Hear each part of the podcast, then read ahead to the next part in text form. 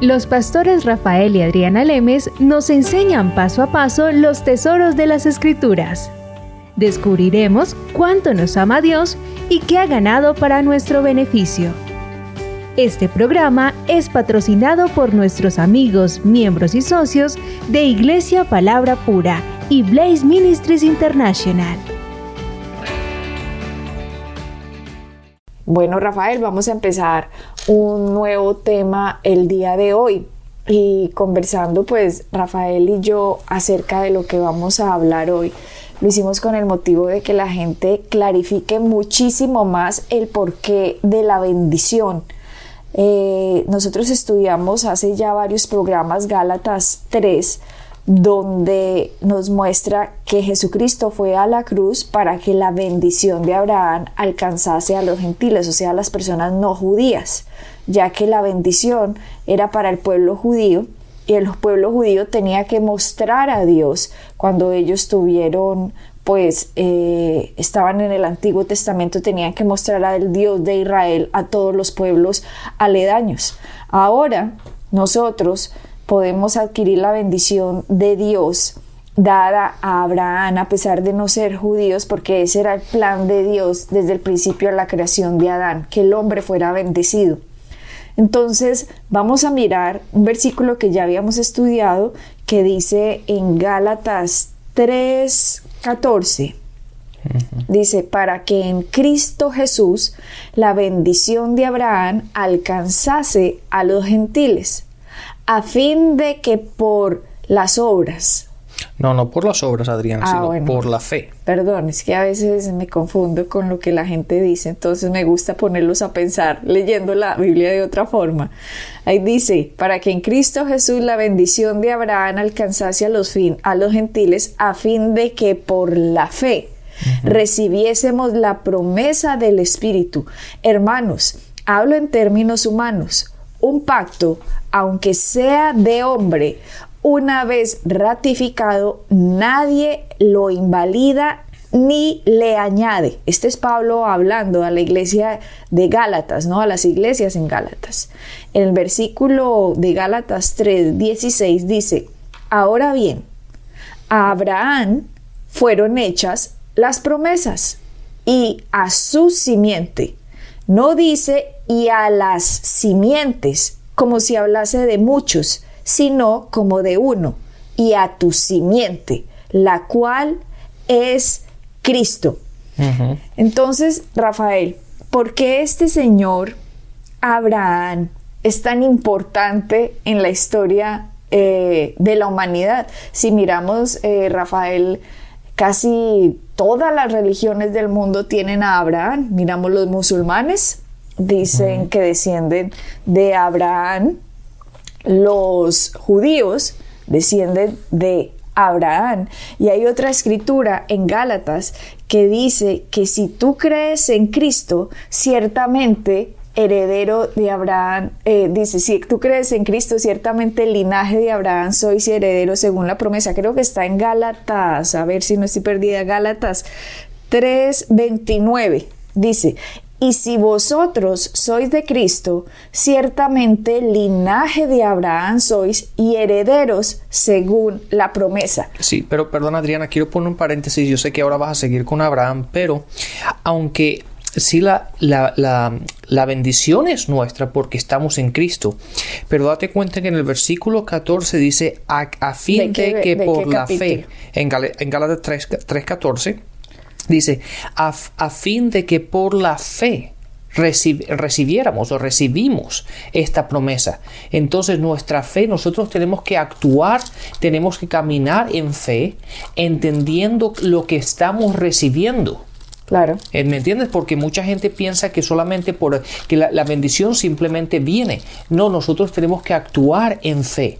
Sí, la, promesa está hecha, sí, la promesa está dada, pero nosotros es importante de que nosotros actuemos en aquella promesa, actuemos en aquello que ha sido entregado por medio de nuestra fe para que nosotros podamos realmente vivir y podamos experimentar o podamos ser, ah, podemos ser de manifiesto esa, esa bendición en nuestras vidas.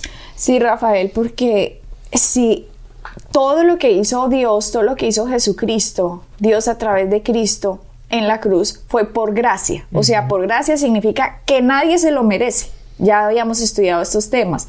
Significa que Dios quiere bendecir al hombre aunque no se lo merece, pero no puede porque el hombre ha caído en la caída de Adán y Eva. Entonces Dios, sabiendo que Adán ha caído, el hombre tiene que pagar. Exacto, y date cuenta también, la otra cara de la moneda es que es algo que el hombre no se merece, pero por otra parte es algo que el hombre tampoco puede comprar. Exactamente. No puede comprarlo, no puede hacer obras, no hay obras que puedan alcanzar la bendición. La bendición. ¿Por qué? Porque el hombre cayó. Y Dios tanto ama al hombre que quiere bendecirlo, pero legalmente no puede, porque legalmente el hombre tiene que pagar la culpa del pecado. Por eso dice la escritura, la paga del pecado es muerte. Y todo ser humano nacido en la tierra, nacido de Adán, es heredero de maldición gracias a la desobediencia de un solo hombre, que es Adán. Entonces la gente dice, pero eso no es justo, por culpa de un señor, yo ahora tengo que pagar lo, que hizo otro por allá en el jardín del Edén. Sí, parece injusto, ¿cierto? Pero entonces tampoco es justo que Cristo haya tenido que venir a hacerse hombre y pagar lo que el hombre debía, sabiendo que Cristo nunca hizo nada malo y es Dios y es perfecto.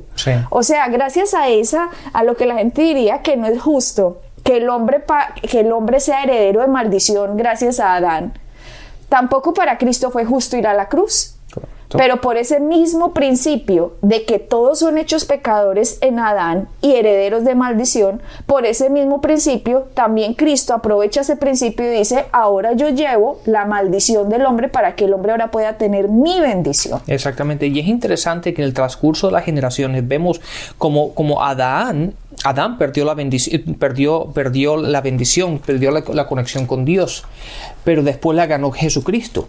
Y por medio de Jesucristo tenemos, la bendición otra vez. Ahora es interesante ver que la gente se ha quedado en la maldición en vez de venirse a la bendición, cuando la bendición ya ha sido entregada, ha sido dada, la tenemos ahí a nuestra disposición. Cuando tú dices, Rafael, que por la fe residimos, ¿cierto? Debido a que la maldición está en la tierra, esta tierra está en decadencia. Los tsunamis, los terremotos, los temblores, la violencia, la maldición, la enfermedad, la pobreza, la miseria, tanto dolor, tantas lágrimas, tanto sufrimiento, tantas injusticias, es debido a la caída de Adán y que Satanás es el Dios de este mundo por la caída de Adán. Entonces, si en la Biblia nos dice en Gálatas que por la fe recibimos para que en Cristo Jesús la bendición de Abraham alcanzase a los gentiles a fin de que por la fe recibiésemos la promesa del Espíritu. Mira lo que dice Efesios 2, 8. Dice, porque por gracia sois salvos por medio de la fe. O sea, la gracia de Dios, la bendición de Dios está en Cristo. Nosotros somos herederos de bendición gracias a Cristo, pero si no entendemos lo que Cristo hizo, si no sabemos el significado de que Él haya venido a la tierra, haya pasado lo que haya pasado, haya ido a la cruz, haya muerto y haya resucitado, si nosotros no entendemos eso, no tenemos fe para recibir lo que la gracia hizo. Correcto. Así que aunque la gracia está llena de la bendición, el desconocimiento del hombre hace que se pierdan de la bendición porque no reciben lo que no entienden. Correcto, así es, Adriana. Por eso es tan importante, y ahora que tú mencionaste el libro de Efesios, es muy es interesante cuando hace uno el estudio de, del libro de Efesios ver todas las, todas las, a los versículos que habla en Cristo. si, como que somos parte de Cristo, estamos en Cristo, somos de Cristo. Y si vemos todo eso y empezamos a analizar, analizar y a estudiar con cuidado la importancia de, lo, de esas palabras de que somos, estamos en Él, somos de Él. Eso es lo que nos da la unidad de entender lo que Cristo ha hecho en nuestra vida. Y una vez que empecemos a renovar nuestra mente y entendamos de que nosotros estamos en Él, somos, estamos en Cristo, Eso nos da un entendimiento de la gracia, del trabajo que Jesucristo ha hecho en la cruz para cada uno de nosotros. El estar en Él ya no es un Dios por allá que vive en el cielo, en el tercer cielo, por allá todo lejos, sino que está en mí. Exacto. Mi espíritu está unido a Dios. Lo que Adán perdió, su comunión con Dios, que el espíritu estuviera unido a Dios, es lo que Cristo ha logrado que nosotros ahora estemos unidos a Dios en nuestro espíritu cuando recibimos a Cristo. Si no estamos en Cristo, nadie, absolutamente nadie está unido a Dios. Exacto. Y te acuerdas ese versículo, Adriana, que dice que estamos en lugares celestiales sentados en lugares celestiales en Cristo. Mira que nosotros no simplemente, nosotros vivimos en esta tierra, en este mundo, pero nosotros estamos sentados en Cristo en sitios, en lugares celestiales, ¿verdad? Nuestra autoridad, que Dios nos ha, nos ha sacado de este mundo, aunque vivimos en Él, no pertenecemos a Él, porque estamos en Cristo. Y esa bendición es tan tremenda, el entender. Uno, uno caminaría con la cabeza en alto en este mundo, sabiendo que sí estamos en este mundo por un tiempo, un tiempo pasajero, pero estamos en Cristo en lugares celestiales. Dios es nuestro Padre. Cristo nos, nos, nos recuperó otra vez y nos trajo, nos reunió una vez más con el Padre. Nosotros podríamos caminar entendiendo lo que Cristo ha hecho y entendiendo la bendición que estaba sobre Él, que ha sido sobre nosotros ahora. Uno caminaría con el pecho bien ancho y la cabeza bien alta. ¿Por qué? Porque entendemos quiénes somos. Somos hijos e hijas del Rey. Estamos en Cristo. Nosotros somos seres espirituales con experiencias humanas. Lo que pasa, Rafael, con la gente que no lo entiende es que creen que son seres humanos con experiencias espirituales. Y es al revés. Y es al revés. ¿Por qué? Porque una persona entre más consciente esté de la carne, más religioso, que no entienda, no sabe la cruz, sí, un Dios por allá todo lejano, es una persona que lo domina la carne. Nosotros ya estudiamos que somos tres partes, espíritu, alma y cuerpo, y una persona que no entienda estos principios, lo que no entiendan el principio del, del mundo espiritual en Cristo, siempre se va a dejar llevar más de la carne y va a creer, sí, somos seres humanos con experiencias espirituales, pero entre más entendemos de Cristo, el significado de quién es Él en nosotros, que somos seres con vida eterna, que estos añitos que estamos en la tierra son absolutamente nada comparado a la eternidad que vamos a estar con Dios y aquí en esta tierra simplemente nos estamos preparando, estamos estudiando, preparándonos para lo que se ha de venir eternamente. Cuando nosotros empezamos a ver todo desde esta panorámica, desde este, con estos con estos lentes de este color, nuestra vida y nuestra perspectiva de la realidad cambia absolutamente, porque nos damos cuenta que en Cristo es algo impresionante que no solo está atado a lo de esta tierra, sino al mundo por venir, al mundo espiritual que vamos después a conocer en Dios. Y nos vamos dando cuenta que en realidad somos seres espirituales con experiencias humanas, en esta tierra. Y entre más caminemos en el Espíritu, entre más nos dejemos guiar por el Espíritu Santo que está dentro de nosotros, entre más entendamos que somos espíritu, con alma y vivimos en un cuerpo, vamos cada vez a callar la voz del cuerpo, a callar la voz de la carne, para que el espíritu, mientras estemos en esta tierra, sea lo que domine. Y el espíritu solo va a dominar cuando entendemos la palabra de Dios y la ponemos en nuestro corazón con la meditación y la hablamos con nuestra boca cuando nos comunicamos. Exactamente. Adriana, me gustaría, mira, te lo tengo aquí, lee el versículo en Efesios 1 el versículo 11 y 12. Aquí lo tengo en esta versión. Dice, mira a ver si suena diferente. Yo voy a leer la Reina Valera, Efesios 1 del 11 al 12. Dice, en Él asimismo tuvimos herencia habiendo sido predestinados conforme al propósito del que hace todas las cosas según el designio de su voluntad, a fin de que seamos para alabanza de su gloria nosotros los que primeramente esperábamos en Cristo. Míralo como dicen en esta versión para que lo veas. Dice, en Cristo también fuimos hechos herederos Date cuenta que somos, que cuando tú eres hecho, esta es la versión, la nueva versión internacional, dice, en Cristo también fuimos, pero date cuenta, dice, en Cristo.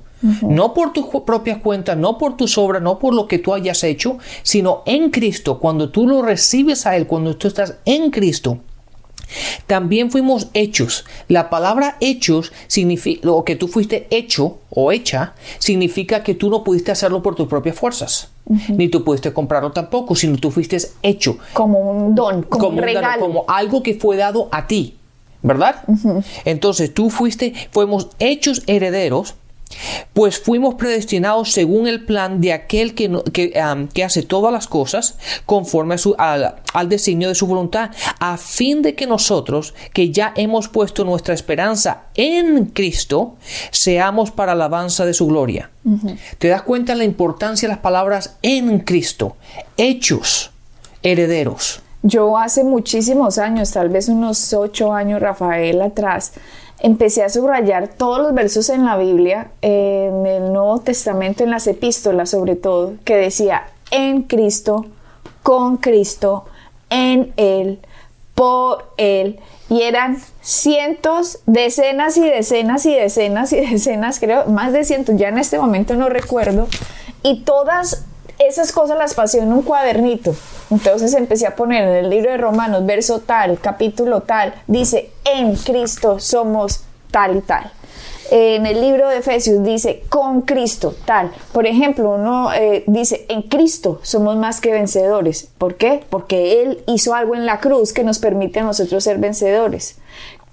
más grande es el que está, más grande es el que está en mí, o sea, Cristo, que el que está en el mundo. Todos esos, eh, ¿cómo se llama? Preposiciones en, con, eh, por Cristo son importantísimas que las revisemos, que las estudiemos minuciosamente para saber la herencia que tenemos. Recuerden que la palabra dice en Oseas y también Isaías, mi pueblo, o sea, los cristianos, se pierden porque les falta conocimiento. Aunque está en Oseas y en Isaías refiriéndose a Israel, trasladémoslo al día de hoy. Si un cristiano no sabe quién es en Cristo, con Cristo, por Cristo, entonces nos estamos perdiendo por desconocimiento en esta tierra de parte de la bendición, de saber de quién somos herederos, debido a que somos herederos de la bendición. Entonces, eh, Rafael, eh, debido a que empezamos a hablar en este programa sobre Abraham, porque en la psiquis de la gente, en sus recuerdos, en sus memorias, hay de pronto cosas que, como hemos dicho muchas veces, tenemos que desaprender para volver a aprender lo correcto. Si la palabra dice que mi pueblo se perdió porque le faltó conocimiento, entonces pongámosle diferente. Mi pueblo recibió por fe la bendición porque tuvo el conocimiento.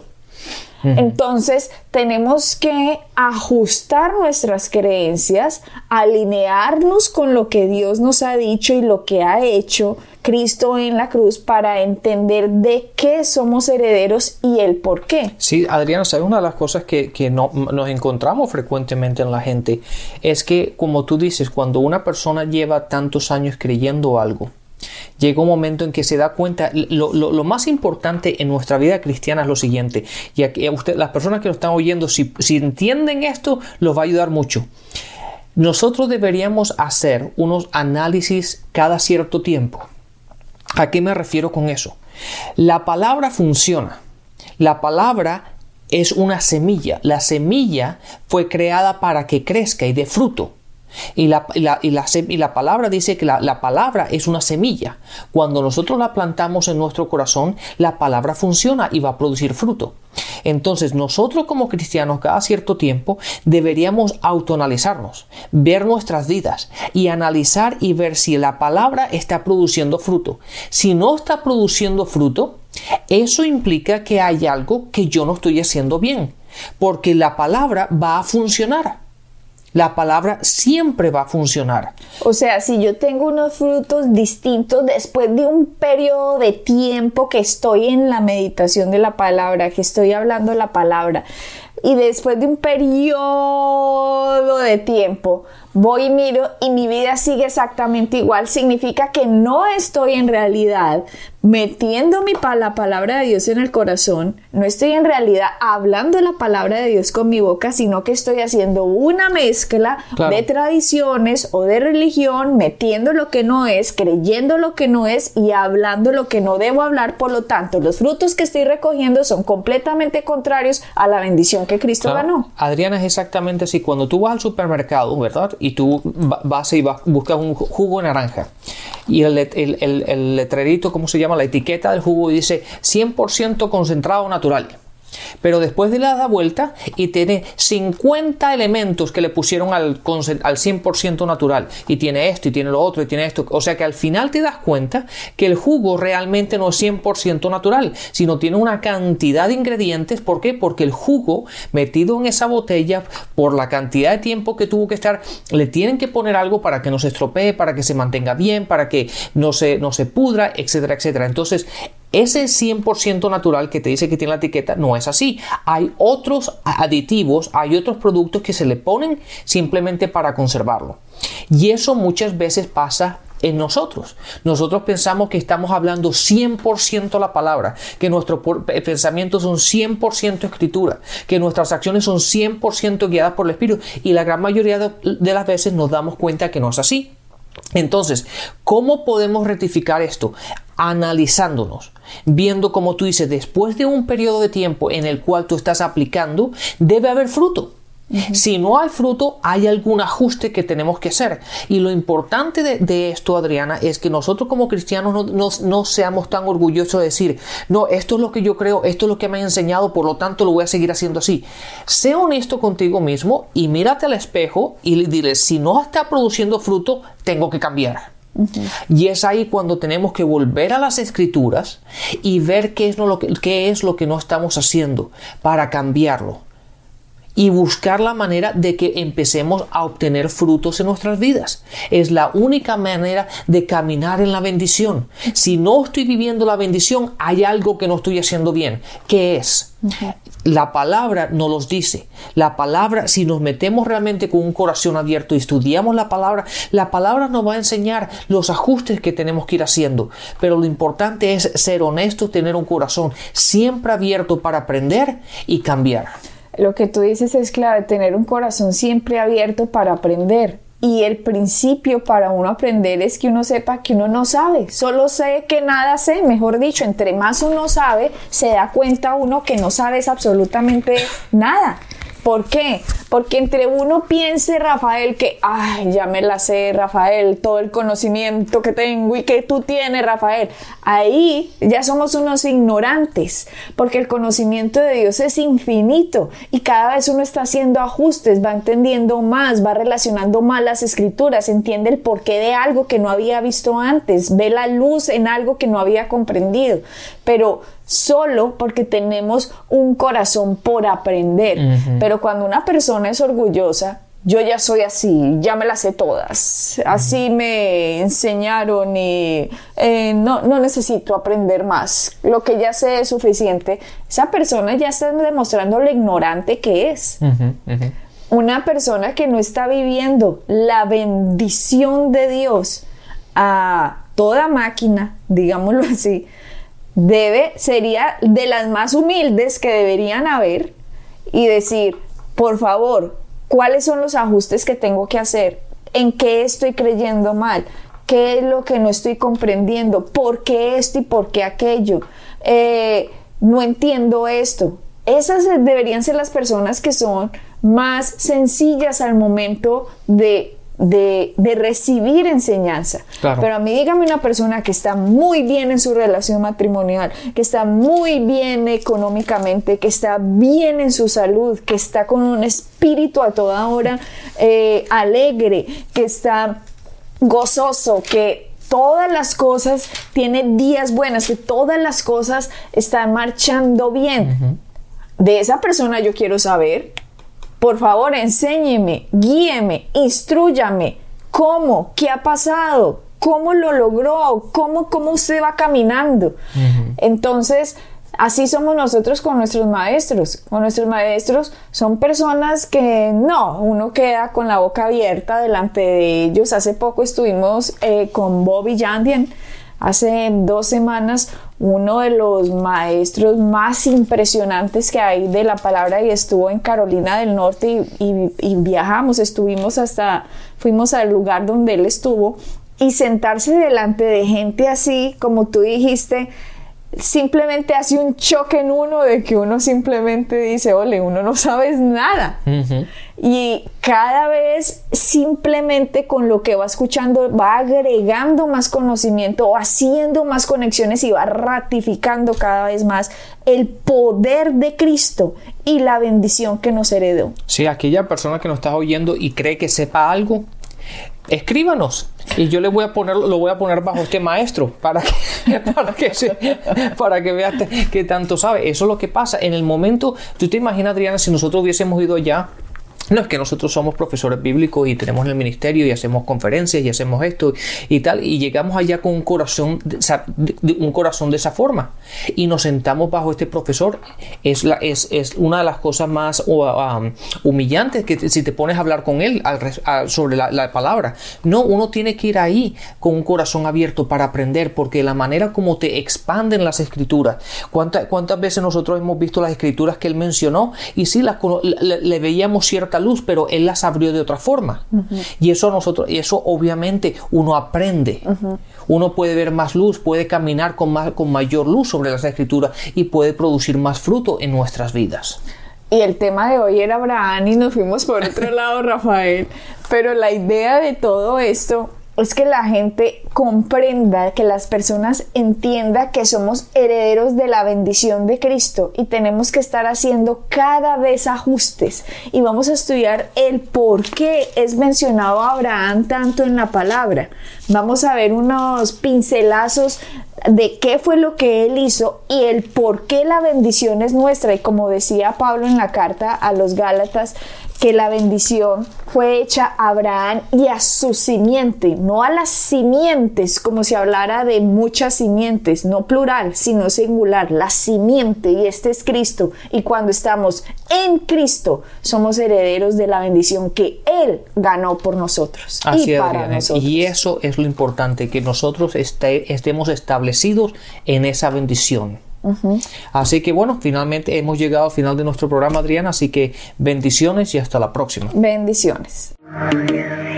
Pueden bajar nuestras enseñanzas en www.iglesiapalabracura.com y visitarnos en nuestra sede en la calle 21326.